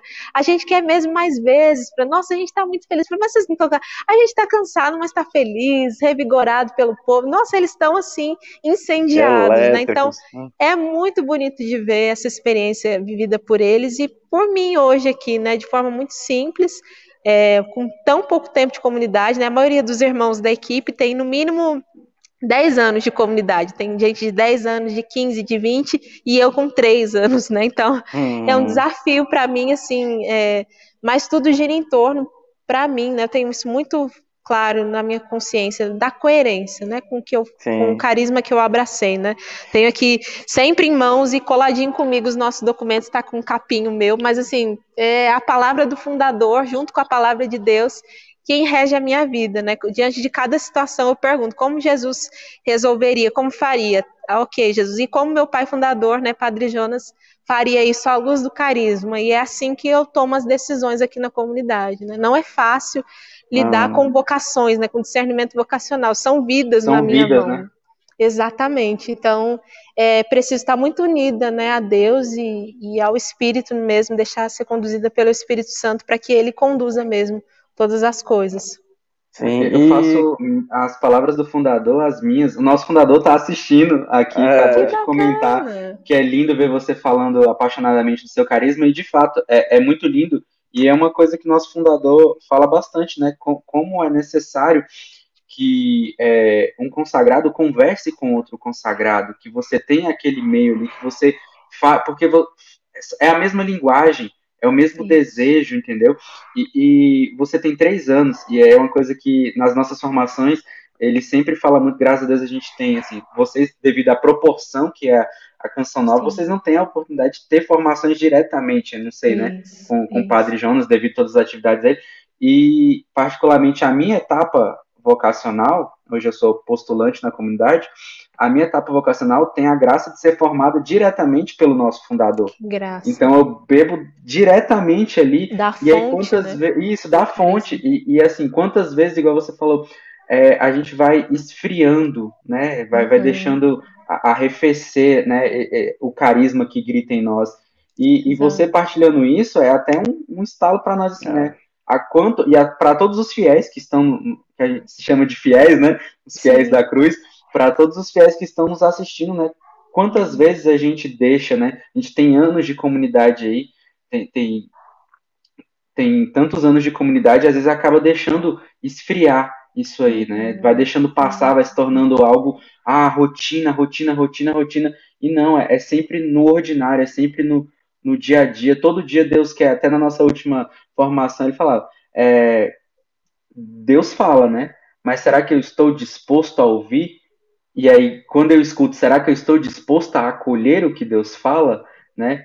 E, e você contando isso aí, como que sua vida mudou em, em tão pouco tempo, né? De 2016 para cá, foi um chamado, você tentou resistir, e, e como sim. assim, com seu sim, Deus fez tanta coisa que assim, para Deus o tempo é totalmente diferente à medida de tempo, Exato. né? Exato. Mas a medida do que você entregou e do que você deixa ele fazer, só você sabe, né? Exato. Só você sabe o que, que você tem que abrir mão para que ele que ele faça, só o que, que você tem que mortificar todo dia. Qual o seu PHN todo Isso. dia, né? De dizer por hoje não, por hoje não.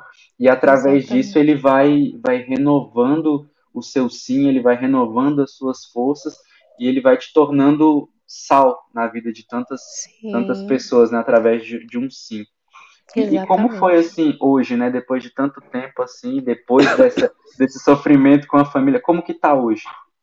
É incrível, né? Você falando, eu me lembrava exatamente disso, dessa experiência de cêntuplo, né? Que eu fiz e faço aqui na comunidade, né? De ter 100 vezes mais irmãos, literalmente, né? Porque eu não tinha irmãos de sangue antes, é, mais pais, mães, é, tios, tios, enfim, né? Deus realmente me deu muito, né? não me tirou, mas deu. E para os meus pais a mesma coisa. E hoje eles fazem essa linda experiência do cêntuplo, né? Como eu disse, a minha família é de Guarulhos, meus pais são de Guarulhos e moram bem pertinho do aeroporto. Então muitos irmãos param lá né? Eles, meus hum. pais pegam no aeroporto e aí levam para casa, que seja para passar uma noite até pegar o voo no outro dia. Aí meu pai leva no aeroporto no outro dia. Então assim, muitos padres já pousaram lá em casa, na casa dos meus pais, muitos irmãos da minha turma ou tem irmãos que eu nem conheço pessoalmente, que estão tá em outras missões, mas já foram na casa dos meus pais, né? Meus pais vêm aqui também, já quando eu morava em Cachoeira, foram lá, né? Esse ano eles já vieram aqui duas vezes, inclusive me trazer de novo esse ano, né? Hum. Então, assim, eles são apaixonados, assim, são extremamente orgulhosos. Talvez a minha mãe até esteja aí, porque ela viu a divulgação, né? Tudo quanto é live, coisas que eu participo, programas de TV, ela tá, eles estão ligadinhos, param tudo, né? Manda no grupo da, da família, tudo isso. Então, assim, eu vivi essa virada de 360 graus, assim, é, que, que os, não só eu, mas meus pais também viveram, né? E os meus irmãos de comunidade, principalmente os da minha turma, né, que entraram comigo e conhecem meus pais, tanto de ouvir falar, mas também pelo pouco contato que tiveram com eles, ousam dizer que eles também são do seguelo, que é da aliança, né? que um dia eles vão ter a coragem de iniciar o caminho vocacional. E eu não duvido, assim, porque meu pai, principalmente a minha mãe também, mas meu pai principalmente é um homem de muita oração, né? Que faz o estudo da palavra, reza o rosário, né? Não só o texto, mas o rosário. Eu brinco que tem dias que eu tenho certeza que meu pai rezou mais que eu. Porque aqui a gente reza, né, no ritmo da vida, na correria para os nossos momentos para rezar tal. Mas meu pai é fielzinho ali, o terço da misericórdia, às três da tarde ele para, é tudo. Então, assim, eu não tenho dúvida de que, que Deus o chama, né? E pode fazer isso na vida deles, ainda que não faça. Eles são amigos maravilhosos da canção nova, né? Então, viveram também essa virada de chave impressionante, assim. Hoje, como eu disse, eles têm 100 vezes mais filhos também, sem dúvida alguma. Márcia, isso é legal. Aqui na comunidade tem, a gente tem um irmão de comunidade que ele entrou antes e há pouco tempo agora a mãe dele entrou. Que né? legal. Né, tá fazendo o caminho uhum. vocacional e tá, tá junto com a gente na comunidade. A Célia, a mãezona, que legal. a mãezona da, da comunidade. Agora, Sim. você falou ali é, antes sobre a questão do seu relacionamento, que não deu certo, ele foi chamado Sim. ao sacerdócio e tal. E aí hoje, como é em relação a você? Né? Vai ser, decidiu pelo celibato, vai se celibatária, uhum. já fez os compromissos, ou tá à espera Sim. ainda da, da, da uhum. de, de, talvez do discernimento do estado de vida, isso. né? Como uhum. é hoje? Como... No, quando nós ingressamos, né, durante o caminho vocacional, um dos critérios é que não esteja namorando, e quando nós ingressamos né, e vivemos o pré e o discipulado, nós vivemos o chamado celibato formativo. São dois anos em que nós não, não namoramos, né, até por viver essa questão da sadia convivência na mesma casa, homens e mulheres, claro, né, em corredores separados, os quartos uhum. tal, mas na mesma casa tem meninos e meninas. Então nós vivemos os dois primeiros anos no celibato formativo. Nós nem falamos em estado de vida. É, e como a gente explica muito para os meninos, não falar em estado de vida uhum. não é que você não vai sentir nada. Pode acontecer sim, até diante dos processos de cura que nós vivemos, pode acontecer sim que um sentimento apareça. Então, nós né, na equipe sempre dizemos: olha, se acontecer, você precisa partilhar com seu formador para que juntos vocês trilhem esse caminho de cura interior, né? Você não vai dizer para a pessoa que está gostando dela, não, porque você vive o celibato formativo. Né? Então, eu vivi esses dois anos de celibato formativo. Na verdade, são três, porque no primeiro ano de júnior é considerado o ano da missão. Hum. Então eu tenho que me entregar totalmente ao setor em que eu estou, à missão que eu estou inserida. No segundo ano de júnior, que é o que eu estou agora, é que quando eu, é quando eu posso começar a trilhar um caminho de discernimento vocacional, seja para o celibato, seja um caminho de namoro, um namoro, é, os meninos é, candidatos ao, ao sacerdócio, né, que também tem essa possibilidade, já ingressam no seminário no primeiro ano de júnior, né, assim que hum. saem do discipulado. Mas para nós meninas, né, que são duas opções, é que é ou celibato ou o matrimônio, ou ficar solteira, é a partir do segundo ano de junho, que é o ano que eu estou. Ainda não é, trilho esse caminho de discernimento é, da, do estado de vida, sinto-me chamada ao matrimônio, mas ainda não concretizei, né? Uhum. Não faço caminho de namoro e nem namoro. Mas sinto-me chamada ao matrimônio a partir daquilo que são as inspirações e intuições que Deus me dá mas ainda não concretizei. Ah, que legal, muito legal Isso mesmo. mesmo. É, tipo assim, é, quando você vai falando né, da, da questão de ter a coragem de, de, ter deixado tudo que você havia conquistado uhum. para poder estar aí por Cristo, né? Ter Exatamente. tido a coragem de ter deixado, não deixado assim, né? Mas vamos, vamos colocar deixado, deixado a família, para poder estar na comunidade. Né? Ter deixado o, a pessoa que você tinha um relacionamento partir Sim. porque foi chamado ao sacerdócio. Sim. E aí hoje ainda vive esse tempo de espera, espera. né? E uhum. às vezes a gente se agonia por tão pouco, e eu digo isso muito por mim, né? Eu tenho ainda muita dificuldade em sofrer as demoras de Deus, o processo de Deus para minha vida. É, muitas das vezes, igual o Henrique falava ali, né? Que o Tainan, que é o, formado, que é o fundador, formador da, da etapa dele, dizia, né? Deus fala, você está disposto? Será, será que você escuta? Se uhum. escuta, será que está disposto? E às vezes eu me pego negociando com Deus, né, essas questões, né, falo, pô, mas eu não queria isso, eu não queria fazer de certa forma, então eu ainda tenho Sim. uma dificuldade muito grande no caso de, às vezes, talvez até aceitar o que Deus queria para mim. Então eu queria Sim. que você falasse assim, é, diretamente para as pessoas no caso, né, que às vezes sentem vontade, a vontade não, sentem um chamado a ser comunidade uhum. de vida, mas hoje tem uma dúvida, né? Não, não, tem ainda aquele apego que não permite que, que, que ela se entregue verdadeiramente, Sim, passo, totalmente, né? é, deu passo para poder, uhum. talvez até fazer o discernimento, porque às vezes é só um chamado, Sim. mas às vezes não é a vocação dela que seja a comunidade uhum. de vida, né? Sim. Exatamente. Então, você falasse de acordo com a sua experiência, porque você tem propriedade uhum. para falar sobre isso. Então, queria que você, você desse esse recado para as pessoas, né? Porque eu sei Sim. que tem gente que está aqui assistindo a gente que sente esse chamado, que tem essa dificuldade e tal. Sim. E eu acredito que vai ser ali como um divisor de águas. Oi, voltou? Voltou. Voltou. Travou de novo. Voltou? Aí, voltou, agora foi. Voltou. Então tá bom. Sim, é, quando você ia falando, né, eu ia me lembrando também do que o Padre Jonas diz, né, que o deixar é uma palavra fundante do nosso carisma. Mas olhando né, até para a missão de vocês também e para outros carismas. Nosso, na pergunta que o Padre Jonas lançou àqueles jovens, ele disse, né, quem está disposto a deixar, né, para deixar tudo por um ano para vir ser a comunidade né? E aí o deixar perpassa a nossa história, né? Porque a gente não deixa uma vez lá, não deixei lá no dia 23 de janeiro de 2018, quando deixei hum. a minha casa. Eu deixo todos os dias, né? Deixo a minha vontade todos os dias, o meu querer todos os dias para viver a vontade de Deus. Ele, então ela perpassa a nossa vida missionária, né? Nossa vida comunitária.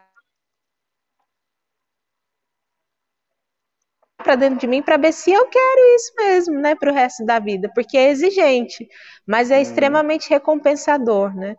Esse lançar-se nas mãos de Deus, aos cuidados da providência que rege, né, que é a sabedoria de Deus sobre todas as coisas e que sabe muito melhor do que eu do que eu preciso, né?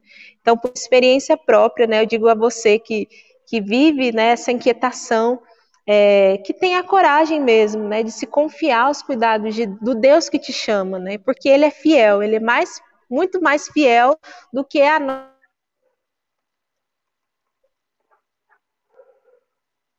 no caminho vocacional da canção nova foi perceber Travou. que parou no ele é muito mais fiel. Será que voltou? Ah, tá voltando. Eu só tô com medo que tem 9% de bateria também, mas acho que vai dar certo. Eita. vai dar certo. Mas eu estava dizendo do caminho vocacional na canção nova, o que me encantou foi perceber que era um caminho para descobrir a vontade de Deus, não era para ser canção nova. Isso hum. foi o que mais me encantou, porque eu já tinha tido contato com uma outra comunidade em que eu me sentia muito atraída pela forma de vida. Depois eu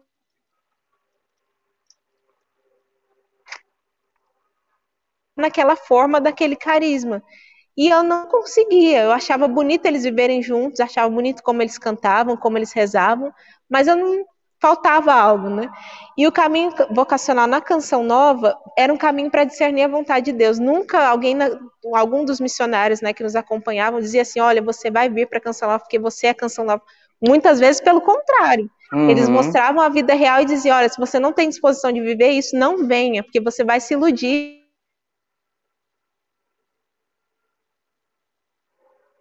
eu digo também, né?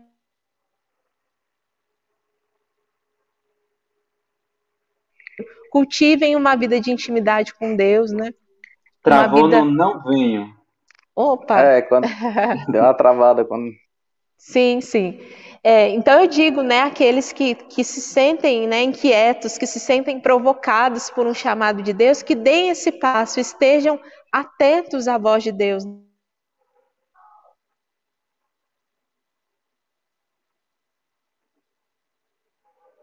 Caiu.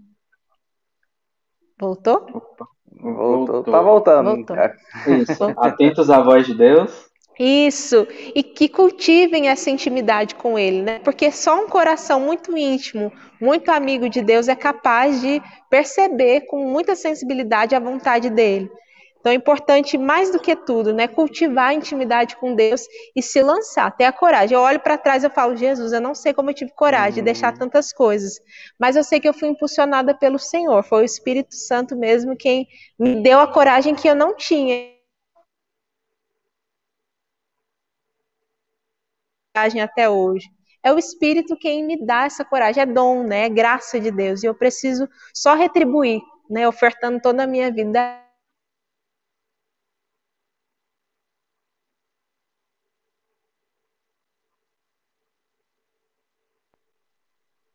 Opa. Opa. Opa. Ofertando toda a sua vida. A ele. Ah, e, e é, é, é, muito bonito, assim. É, é, é, uma coisa que eu e o Homero a gente sempre comenta aqui todo podcast. Que todas as pessoas que vêm, a gente convida justamente porque a gente vê a verdade com que elas vivem aquilo ali, né? Vê a profundidade. E assim, quando, igual o, a, a Camila, o Lucas fizeram essa ponte a gente já vem na certeza que fala, não, a gente sabe que esse convidado, ele, se ele está tocando os nossos irmãos, é porque ele tem essa, essa vivência mesmo, assim, entendeu? Trans, é transbordante, né, o, uhum. o, carisma através dele, da escolha de vida. E, e é muito interessante analisar é, a, como a gente tem a, as visões diferentes, né, de quando a gente tem esse chamado de Deus e de quando a gente aceita esse chamado, porque, assim, para o mundo, para quem não entende o chamado, para quem não entende quem é o Senhor da nossa vida, né? É, você deixou muita coisa para trás. Ah, você deixou um emprego, você deixou estabilidade, você deixou uma, uma vida financeira estável que você teria, uhum. você deixou seu carro, né? Agora você você não tem mais nenhum bem, você abandonou uhum. sua família, mas quando você olha por quem você está fazendo isso, não é eu não perdi nada, só é, ganhei. Você só tá ganhando, então não é nada. Quando você olha para a meta, para onde é, Sim. tudo que tem ali ao redor não, não é nada e tudo que Sim. você dá ainda é pouco. Exato, né? exatamente. E eu acho que isso que, que torna tão lindo a, a missão, né? Essa, essa entrega, essa doação, quando você entende isso, uhum, que você nos passa tão bem esse despojamento, né? É, é, é, o que torna a missão cada vez mais linda. É, e quando quando você falava no início, né, que você foi no, no show do Júnior Casimiro, lá no encontro, e aí quando ele cantou o post, você falou, né, nossa, ele, quem foi que falou a minha vida para ele e tal, porque a música realmente descrevia. Uhum. E aí quando você ia falando lá na, das questões, né, ah, eu... É, ah, eu vou mandar a carta para Canção Nova, dizem que eles demoram muito para uhum. poder responder e tal, não sei o que, não sei o que. E aí quando você falou que com 10 dias eles responderam, né? Aí só me Sim. lembrava daquela parte. Sede de ganhar teu coração, Isso. sede de que tenha Deixa sede pressa. então, assim, é, era tão grande a sede de Deus por você, para que você pudesse estar aí vivenciando esse carisma, né? Deus sabe Sim. da obra que ele já tinha para você, que ele queria que as coisas acontecessem de uma forma mais rápida do que imaginava e talvez mais rápido do que aconteceu com outras pessoas, né? Então, acho que acredito que até por isso que a experiência até de ter tido essa resposta vocacional, a resposta para o vocacionado, não ah, tenha tido sim. tanto aquela demora. Até porque sim. Deus sabia, se eu demorar, ela vai desistir. Exatamente, ele sabe de tudo melhor do que eu mesmo. Exatamente. Ai. É, o Fábio. o Fábio é. falando, eu perguntando, voltou? Bonitinho demais. Fábio é um, oh, é um amigo, que ele é da, da, da comunidade Filhos da Misericórdia lá em, em Minas Gerais. É, conhecemos ele porque o Tainan, a, a, comunidade deles é a nossa, tem quase a mesma, mesma idade, eu acho que é um ano de diferença. Que legal. E, que aí legal. eu conheci lá, né, tive a, a graça de ir com o fundador para a missão lá, acompanhar, e aí ele era comunista e tal, era ateuzão, o testemunho dele é fera pra caramba. Já até foi pro Henrique. A gente tem que dar um retrazer o Fábio aqui também pra, pra bater um papo aqui. Mas, minha irmã, é, só tenho a, a, agradecer a você por essa disponibilidade de estar aqui hoje à noite falando conosco, depois de 12 eu horas de, de, evento, né? De, de Ainda tivemos aniversário aqui em casa e eu que estava responsável pelo aniversário, então foi muito corrido, mas foi muito Olha bom. Só. Com certeza Não, eu tô a... ainda mais revigorada por essa partilha aqui, porque fazer memória, né? Não é só contar a minha história, mas fazer trazer memória e atualizar os fatos, né? Então, reaviva Sim. também o meu chamado.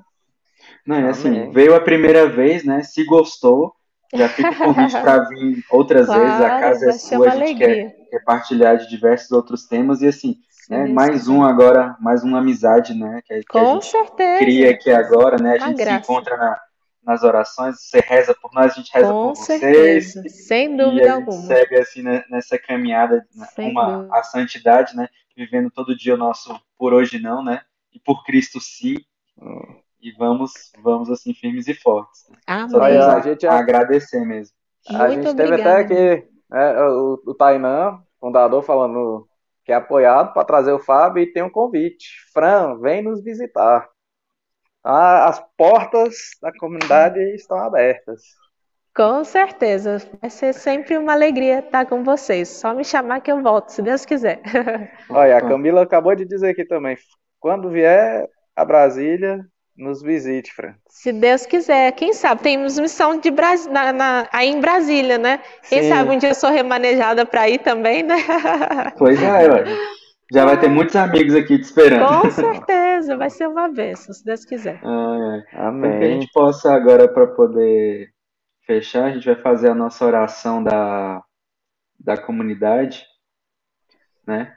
Da escola de fidelidade, quer dizer, para a gente poder encerrar, né? A gente fez um, um papo tão, tão bom sobre vida, sobre missão, né? Que tudo permanece ainda na, na graça de Deus, né? Que tudo é, é com Ele e por Ele, né? Na verdade, é, é, mais ele que faz por nós do que a gente que faz alguma coisa, né? Uhum. E que a gente possa ter essa graça. Então eu vou iniciar, aí você faz a, a segunda parte. Na verdade, não, o convidado, o convidado faz a primeira. Pode fazer a primeira parte, okay. aí tá vai o Homero e depois eu. Tá ok.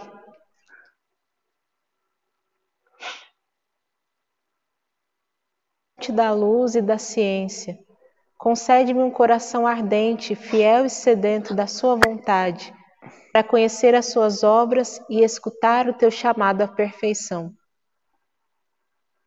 Jesus. Ah, pode. pode. Jesus, Jesus crucificado, servo, sofredor e filho de Deus. Quero permanecer aos pés da tua cruz, ao lado da Santíssima Maria, sua mãe nossa e, diante de suas dores, cultivar um amor filial a Deus e perseverar na vivência de Sua palavra. Espírito Santo de Deus, fiel consolador dos aflitos, derramai seus dons durante minha caminhada evangélica e fortaleça minha decisão de prosseguir com coragem ao encontro dos sofredores e pequenos, anunciando o Evangelho com alegria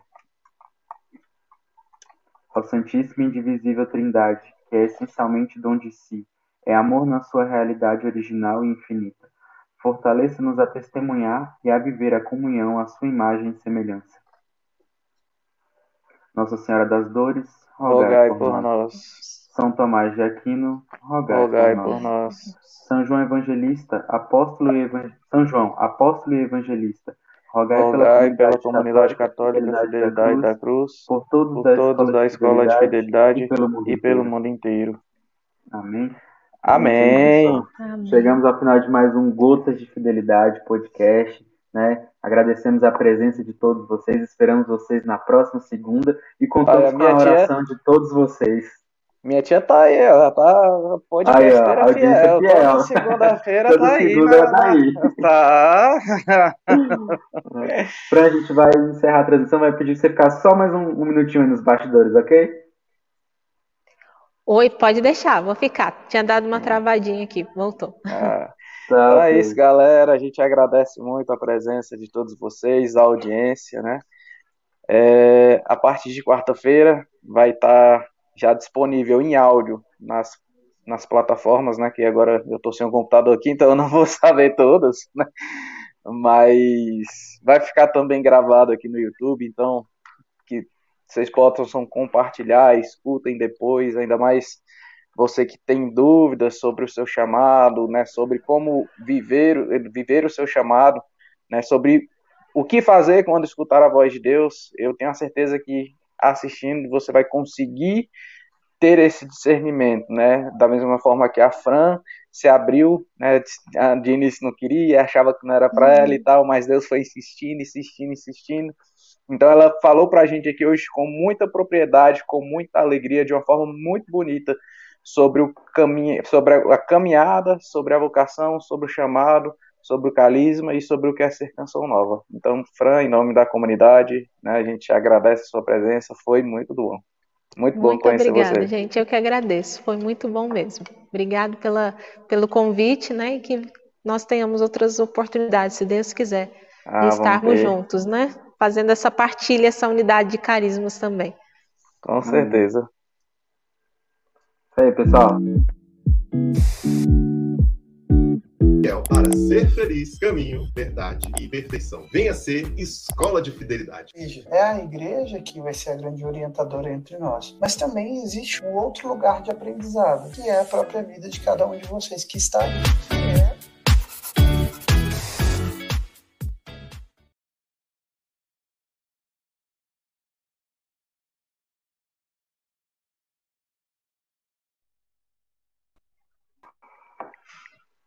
Opa, do lado da França, sobrevivendo aí. É, eu consegui, enquanto vocês estavam rezando, colocar para carregar, porque ah, ia acabar, tinha 4%.